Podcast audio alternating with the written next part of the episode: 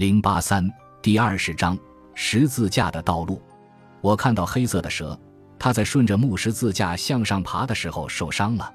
它爬进被钉在十字架上的人的体内，转化后从他的口中爬出，它已经变成白色。它盘在死者的头上，像皇冠一样。一道光在他头上闪过，太阳在东方升起。我站在那里观望，感到十分困惑。一个巨大的重担压在我的灵魂上。但白色的鸟站在我的肩膀上对我说：“让雨下吧，让风吹吧，让水流吧，让火燃烧吧，让每一样东西都得到发展，让变化有出现之日。”二实际上，这条道路通往被钉在十字架上的人，意味着要通过它活出他自己的生命，并不是一件小事，因此它被提升至非常重要。它不是简单教导可以知道的或值得知道的知识，它活在其中。尚不清楚一个人要拥有多大的谦卑，才能活出自己的生命。任何一个想要进入自己生命之中的人，遭遇到的厌恶是无法测量的。反感使他生病，他使自己呕吐，他的内脏疼痛，他的大脑陷入疲乏。他想设计出诡计帮助他逃离，因为没有东西是一个人道路上所受折磨的对手。他异常艰难，难道没有什么能够胜过这种折磨？很多人因为自己的恐惧去爱别人，我也相信有些人为了和自己挑起争端而犯罪，因此我抓住阻挡我道路的一切不放。三走向自己的人要爬下去，来到这个时代面前的伟大先知呈现出悲惨可笑的外形，这是他自己本质的形式。他不接受他们，在别人面前驱除他们，但最终。他被迫和自己的贫乏共进最后的晚餐，出于同情接受自己本质的形式，但这却激怒了强大的狮子。他追赶迷失者，并把他们囚禁在深度的黑暗中，像所有那些有力量的一样，伟大的救世主想要从太阳般的大山子宫中喷发而出。但他身上发生了什么？他的道路把他带到被钉在十字架上的人前面，他开始愤怒。他对人类的愚弄和痛苦感到愤怒，因为他自己本质的力量强迫跟随的正是基督已走的道路，而他大声宣扬自己的力量和伟大，没有人比他更大声地宣扬自己的力量和伟大，而大地在其脚下消失。最后，他身上最低下的部分出现，即他的无能，将他的精神钉在十字架上，正如他所预见到的那样，他的灵魂比躯体先死。四还未把最危险的武器对准自己的人不会上升，想要上升的人必须向下爬，再把自己调回来，把自己拉到献祭的地方。但一个人在实现自己的外在可以看到的成功之前，必然会发生的事情是误入歧途。他能够抓住自己的手，遭受的痛苦必然被带到人性上，直到人彻底放弃满足统治同胞的渴望和永远希望其他人要保持一致的想法。在人睁开自己的眼睛看自己的道路和把自己视为自己的敌人，并意识到自己真正的成功之前，大量的鲜血会一直流淌。你应该能够自己生活，但不是以你的邻居为代价。兽群不是他兄弟的寄生物和宠物。人，你甚至忘记你自己也是动物。实际上，你依然相信生命在其他地方会更好。如果你的邻居也这么想。那么你们将大祸临头，但你必须确认他也这么想。你们不能再如此幼稚。五，你的渴望在自己身上自我满足，除了自己外，你再无其他珍贵的东西可以作为祭品献给你的神。你的贪婪会将你吞噬，因为这能够使他疲倦和平静。你将睡得很香，把每天升起的太阳当作礼物。如果你将其他东西和其他人吞噬，你的贪婪永远得不到满足，因为他会有更多渴望，渴望更多。最宝贵的，他的目标就是你。因此，你迫使自己的欲望夺走自己的道路。你或许会要他人为你提供你需要的帮助和建议，但你不能再要求任何人。你对他人既不能有渴望，也不能有期待，而只能对自己，因为你的渴望只能在自己身上得到满足。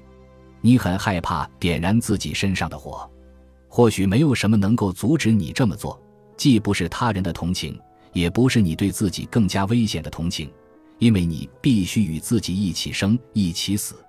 六，当你的贪婪之火将你吞噬的时候，除了灰烬外，你什么都没有留下，因此你没有什么是固定不变的。但吞噬你的大火已经照亮很多事物。如果因充满恐惧而逃离自己的火，你会将自己的同胞烧焦。只要你不对自己有欲望，那么你的贪婪带来的痛苦折磨就不会消失。七是口讲出话语、符号和象征。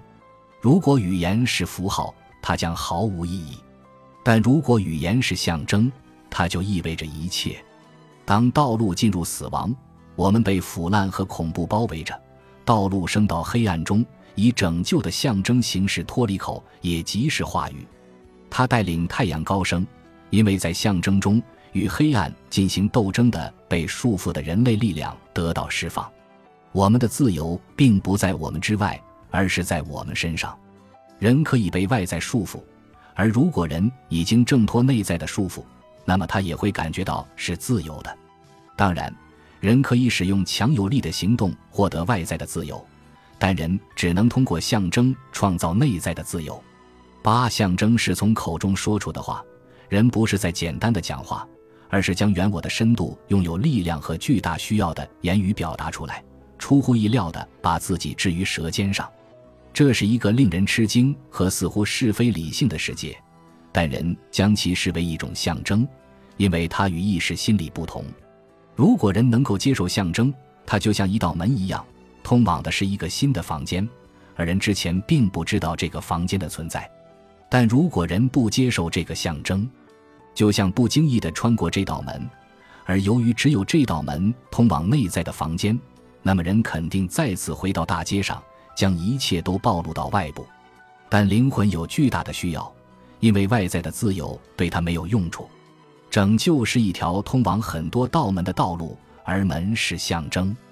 每一道新门最初都是看不见的，而实际上，门首先要被创造出来，因为只有人深挖春天的植物之根及象征，门才会出现。为了能找到曼德拉草，人需要黑色的狗，因为如果要创造象征，善和恶最初必然是结合在一起的。象征既不能被想象出来，也不会被发现。它自己成型，它的成型就像人在子宫中成型一样。怀孕来自自愿的性交，接着要经过积极的关注。但如果深度已经怀孕，那么象征将自发生长，并由理智生出，像神的孕育一样。但同样，妈妈会像怪兽一样扑向孩子，把它再次吞回去。早晨，当太阳升起的时候，言语从我口中说出。但都被无情的谋杀掉，因为我不知道他就是救世主。如果我能够接受他，新生儿将会迅速成长，立即变成驾驭战车的人。言语是向导，中间的道路像天平上的指针一样容易摇摆。言语是每天早上从水中升起的神，向人们宣告指引性的律法。外在的律法和外在的智慧永远是不够的。因为只有一种律法和一种智慧，即我日常的律法、日常的智慧。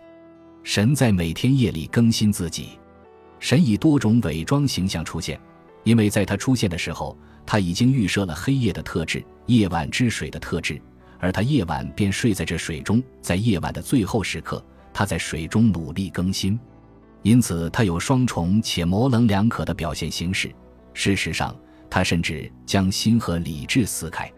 在神出现的时候，他只是我向右走和向左走，声音从左右两侧同时传来，而神既不想我向左，也不想我向右，他想我走中间的道路，但中间通往的是最长的道路，但人永远看不到这个起点，他总是只能看到这一条和并非那一条，或那一条和并非这一条，却看不到这一条本身也包含另一条。理智和意志静止地站在原点，这是一种悬浮的状态，会引起我的暴怒、我的反抗和最后我最大的恐惧，因为我什么都看不到，无法再继续等待，或者至少在我看来是这样。这条路上的一切都高度出奇的静止，而之前一切都在运动，这是一种盲目的等待，一种可疑的聆听和摸索。人们很确定他们即将爆发，但解决之道正是源自这种张力。它几乎总是出现在意想不到的地方。但解决之道是什么？它总是一种古老的事物，也恰是一种新的事物。因为已经消失很久的事物再次回到一个改变后的世界上时，它便是新的。在新的时代产生古老的事物，就是创造。这是新的创造，并将我拯救。拯救便是解决之道的任务。这个任务便是在新时代生出旧的事物。人性的灵魂就像黄道十二宫的巨轮，顺着道路向前滚动，一切都从低处向已有的高度不断的运动。轮上的每一部分都会再次回归，因此一切从前都再次流经这里，周而复始。因为所有这些都是人性天生的部分，它是不断向前往复运动的本质。只有无知的人对此感到奇怪，但意义并不在相同事物的永恒循环上，而是它在任何特定时间的循环创造方式中，意义存在于这种方式中和循环创造的方向上。但我要如何创造自己驾驭战车的人，或者我想成为自己驾驭战车的人吗？我只能用意志和意图引导自己，但意志和意图仅是我的一部分，因此他们不足以表达出我的全部。意图是我的预见，意志是我想要的一个可以预见到的目标，但我要到哪里寻找目标？我以自己目前对他的了解对待他，因此我把现在放到未来的位置上。以这种方式，尽管我无法到达未来，但我却能够人为的制造一个永恒的现在。所有一切都将强行进入这个现在中，像骚乱一样袭击我。我试图将它赶走，这样我的意图才能保留下来。因此，我停住了生命的进程。但如果没有意志和意图，我如何能够成为自己驾驭战车的人？因此，聪明的人不愿意成为驾驭战车的人。因为他知道意志和意图肯定能够实现目标，但却破坏了未来的形成。未来在我身上长出来，我没有创造它，但却又是我创造的它。但不是刻意和蓄意为之，而是违反意志和意图。如果我想要创造未来，那么我是在与自己的未来作对；如果我不想要创造出它，我又一次没有充分参与到未来的创造中。一切皆按照不可避免的规律发生，我却成为牺牲品。古人为强迫命运而设计出魔法，他们需要魔法决定外在的命运，我们需要魔法决定内在命运和找到我们无法想出的道路。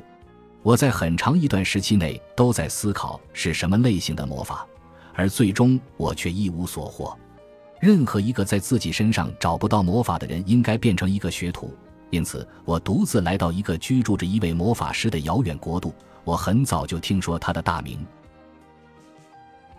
本集播放完毕，感谢您的收听，喜欢请订阅加关注，主页有更多精彩内容。